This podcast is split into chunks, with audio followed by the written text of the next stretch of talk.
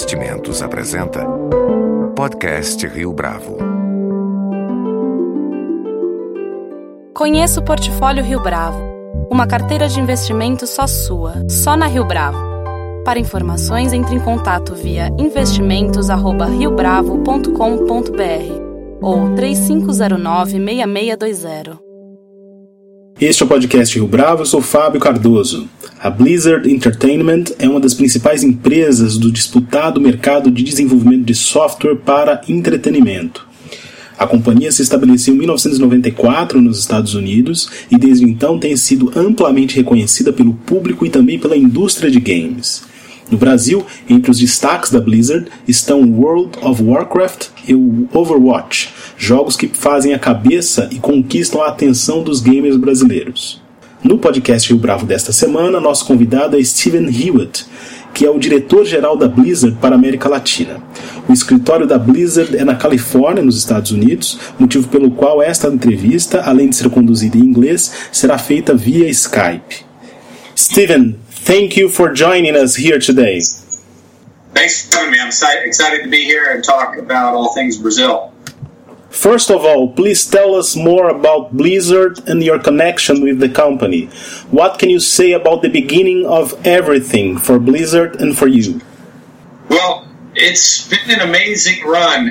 Um, I have about 20 years in the industry, and as a kid, I played games in the way arcade with a with a coin, and and, uh, and then on the very simple consoles that were out back in the time, the Atari 2600 and others. Um, to see it where it is today, it's been uh, just a fascinating, a fascinating ride. Uh, the size of the market, uh, the way people play games, the types of games, and now taking all the way to mobile. Uh, it's been a unprecedented growth, uh, both in terms of the kinds of companies, the the style of games that are available, as well as most significantly the uh, the revenue that's produced from uh, the gaming industry. Uh, we, were, we were talking about an industry that the misperception is that it's very niche uh, and still has a room to grow. Um, and the fact is, it's already grown. It's already uh, still has room to grow. It's it's far and again bigger than the movie industry. People think of in entertainment as kind of the top of the the heap financially, uh, gaming is is significantly bigger.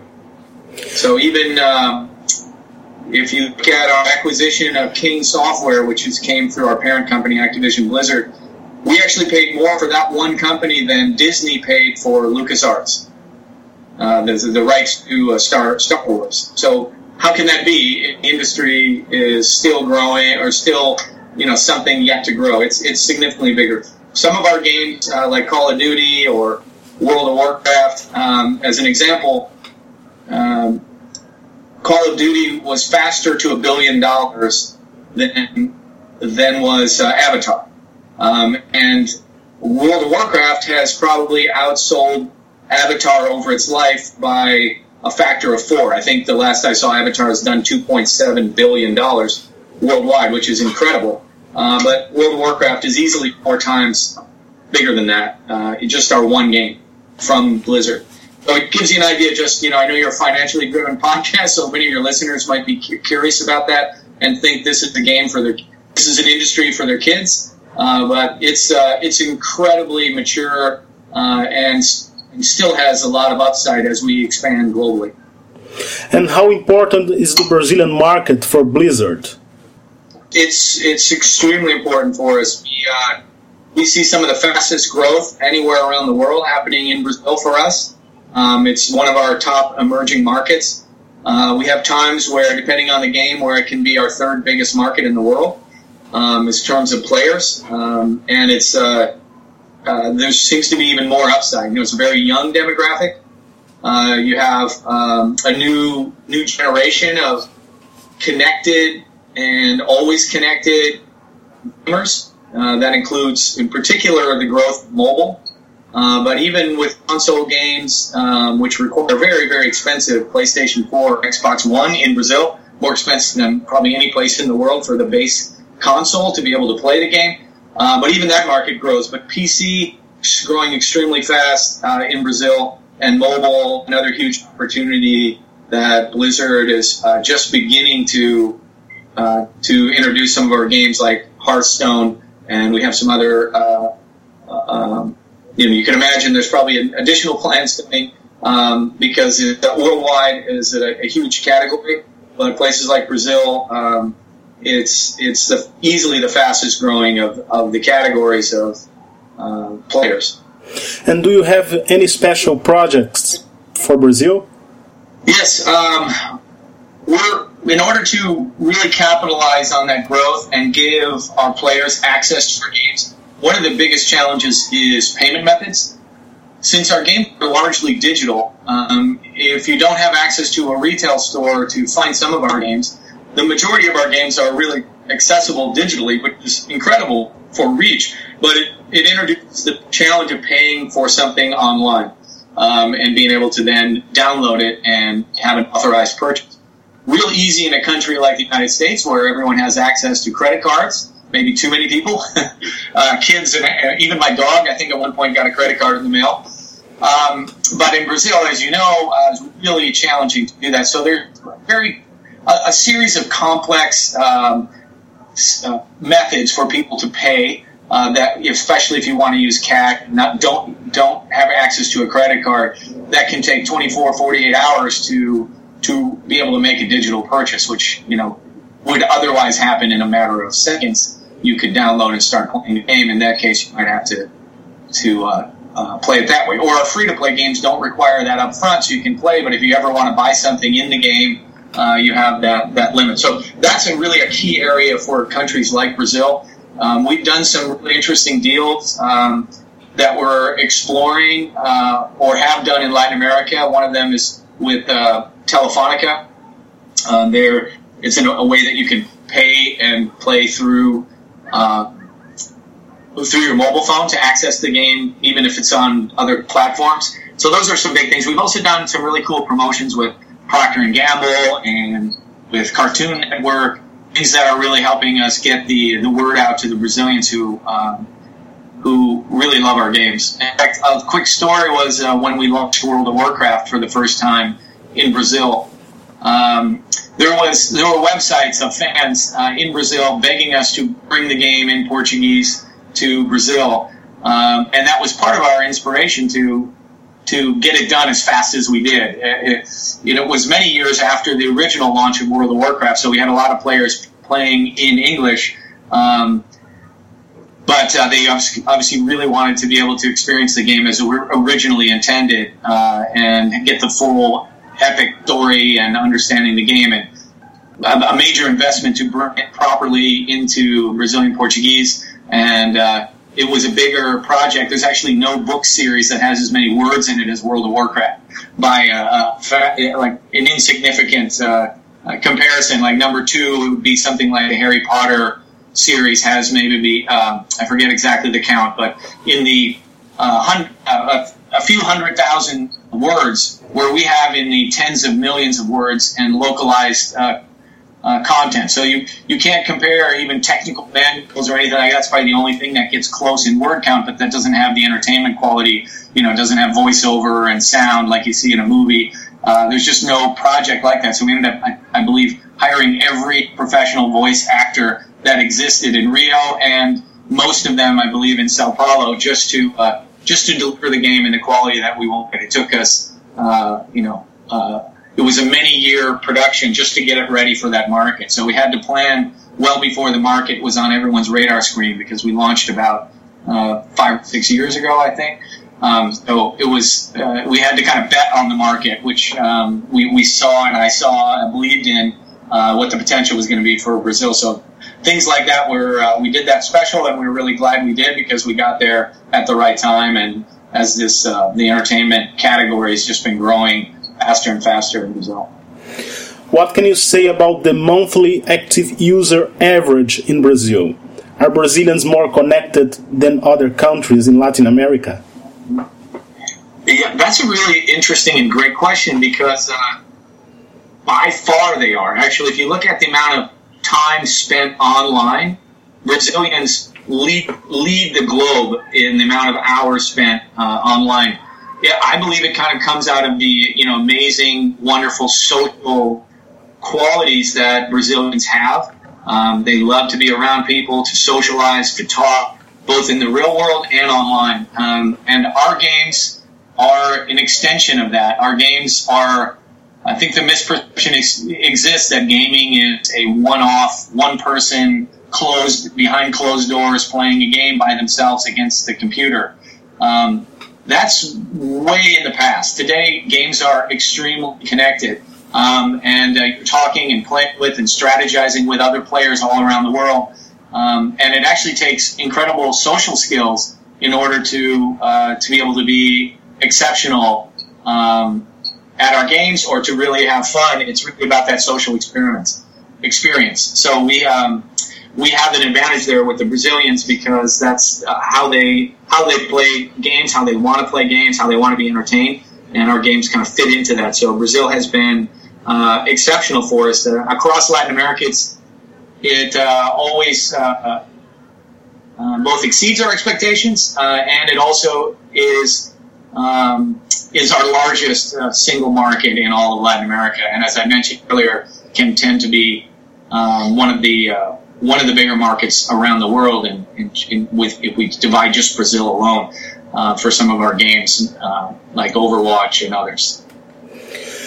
Over, Overwatch and World of Warcraft are well-established games in Brazilian market.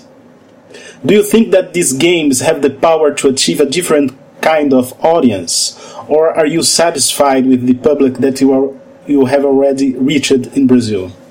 when I was there recently for the last Comic Con, which size wise is bigger than the one that people think about globally in San Diego, California, as the biggest. The one in Sao Paulo this year was bigger both in square feet, amount of space, uh, booths, and um, representation, as well as attendees was significantly bigger. Um, and uh, than, than the one in San Diego. So it gives you how, how big it is. When I was there, what I found uh, particularly unique um, to Brazil was the cross um, demographic of ages and male to female ratio that you see at Comic Con. Um, it was very diverse. Uh, you have mothers, grandmothers bringing their kids or grandkids all dressed up as Spider Man or you know a warrior or whatever character, um, and they really know what they're talking about. They're really into these things uh, together, um, and they celebrate it together, and they think about them as games for the family.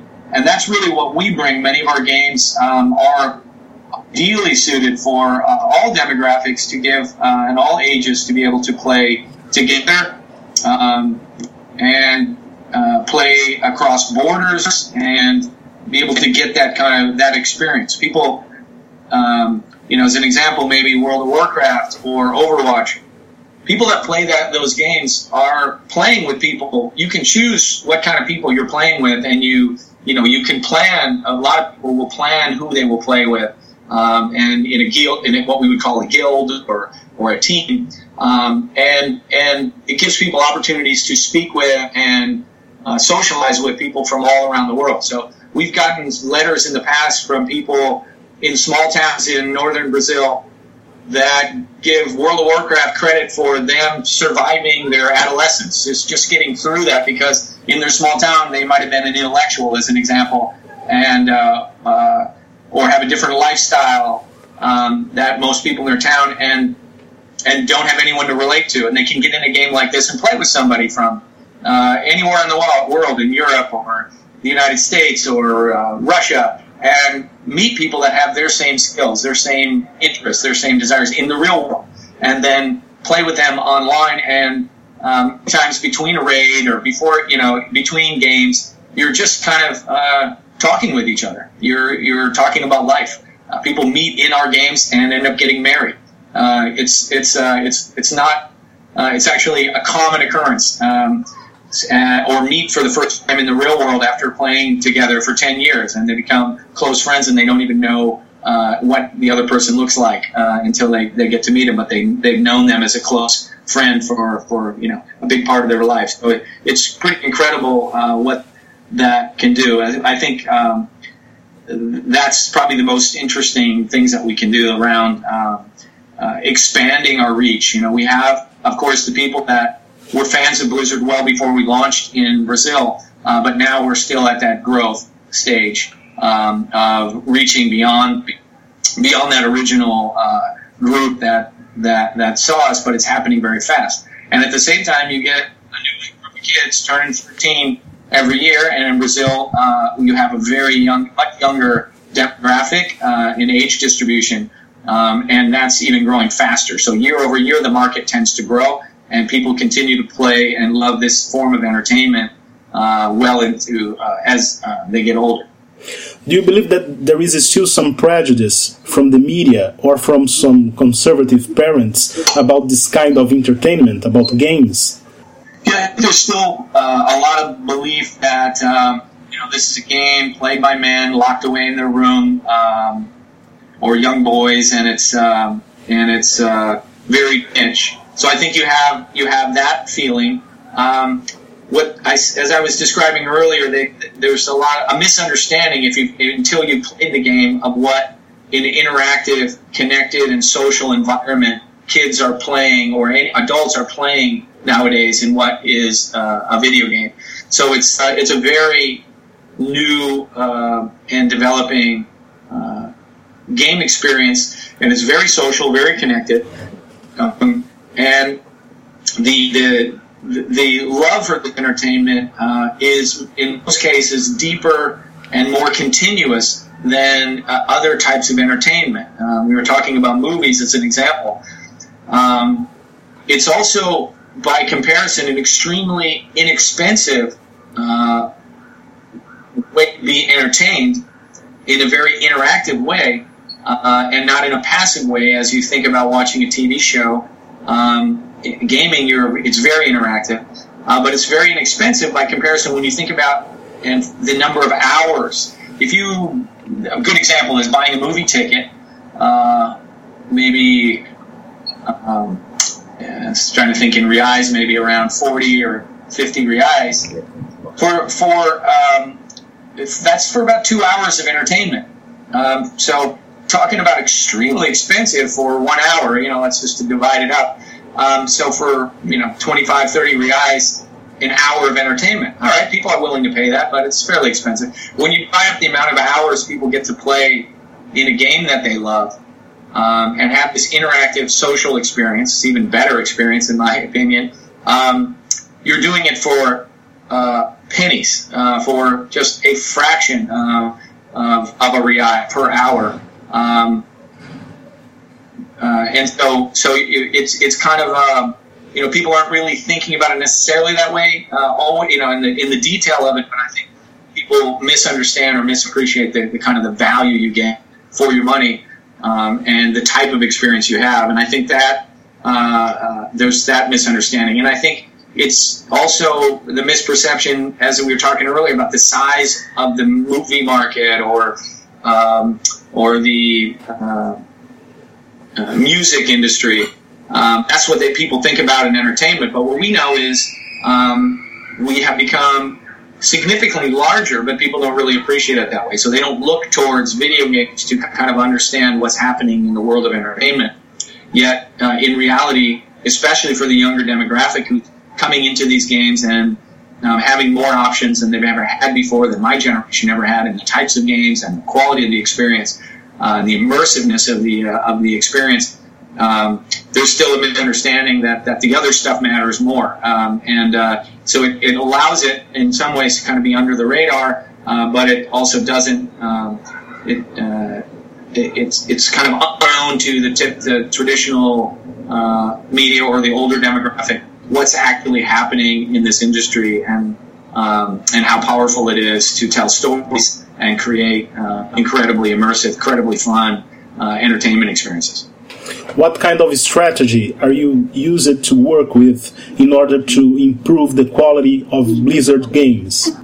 Um, we, we, know, I think Blizzard is really unique in fully uh, connecting with and staying connected with our community of fans and players, understanding what's happening uh, in other games, and bring the best of, of that to to our our players and our friends. So we've taken a very uh, unique direction from the early days of Blizzard. We kind of happened to be in just the right place at the right time with the idea that if we created the right game and focused on uh, what's best for the gameplay um, and to make the game better and not worry about chasing the money, um, we would, in the end, get the players who, of course, would then bring the money. And it's hard. Uh, it sounds really simple, but uh, there's been so many cases throughout our history where we could have easily chosen a different path because other people were doing it and the business model looked better on paper and no one knew for sure. But when we focused on just doing what was right for our fans and our players, um, that developed a kind of a, a, love and a connection with our community that has never uh, never failed us. Um, even when we don't always get it right, we go back and change the game to ensure that it was doing the right thing. It was always driven by at the heart of it of the decision. Does it make the game more fun to play? Does it give a player more a better gaming experience, a better experience for a longer time? Then we do that. Overwatch is a perfect example of that. Um, we realize that the, the, the model for most companies today for a game like that is to give the game away for free, but charge for each individual hero in the game. Um, and everyone from the financial community was telling us that that was the right thing to do, but we didn't do it. We decided that the game was better balanced if everyone had access to every single hero in the game. So we ended up launching with a much more simple uh, business strategy that looked on paper like it would make less um, money, but in the end, we now have a game that's growing faster 10 months later than most games uh, when they launch. We still have a, a an upward in, in players uh, on a game, on a video game that is uh, almost a year old now. Uh, we're still growing. It's kind of changed uh, changed an industry or a genre of games, which is the first person shooter uh, style game, but introduced team based play and a, a business model that doesn't force you to or give you competitive advantages if you own the new hero, um, which could easily be sold for many of our competitors. Sell those for you know 10, 10 let's say uh, 35, 40 reais uh, for one of those heroes every time they come out, and they might come out once a month. Uh, you can see how quickly those games get really expensive, even though they're called a free to play game. Um, they're really not if you're going to be competitive. Where our game is uh, initial investment up front of around 90, 90 or so guys, but all the rest of the heroes for the life of that game are going to be free. So that's what's extremely exciting for, for players um, and unprecedented in that genre of game. Uh, but it just, we realized in the development it made sense, and I think we were highly rewarded uh, by doing the right thing for our fans by creating a game that is growing uh, so fast and and giving players, many players around the world, first time access to these kinds of AAA games uh, in, in, that they didn't uh, haven't had a chance to experience before. So it's really helping us. One last question, Steven. What the Brazilians can expect from Blizzard in 2017? There's quite a bit um, that will come, has come for the Brazilian market, which is kind of unique. Uh, hasn't been done in a while. Is new heroes that are Brazilian. Uh, we have a character named Lucio that's uh, we have uh, maps and, and games that were you know developed on uh, of Rio de Janeiro, and uh, there's uh, so I think you can see more of that kind of local appreciation and celebration of, of the culture and the, and the market um, as we continue to grow. I think you're also going to see a lot in esports. Um, this is an area that's really surprised people on how big um, has become. It's another thing that I think people don't understand or appreciate yet. You know, stadiums are being filled with players going to watch other people play uh, some of our games. We're, we announced uh, last year uh, something called the Overwatch League, which will be a full professional sport uh, dedicated to players of Overwatch. I'm sure you're going to see uh, athletes coming from um, from Brazil, teams of, of, athletes that will play in that league.